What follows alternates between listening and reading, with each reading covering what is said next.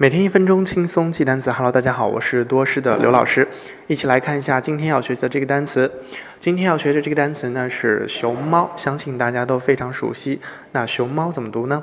一起来读一下：panda，panda，panda。好，它的英文解释是 large, black and white herbivorous mammal of bamboo forests of China and Tibet。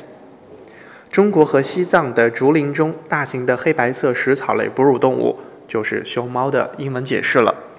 我们都知道呢，熊猫是中国具有代表性的动物之一啊，可以说是中国的国宝。那我们说大熊猫是中国的国宝，这句话用英语怎么说呢？Panda is a national treasure of China.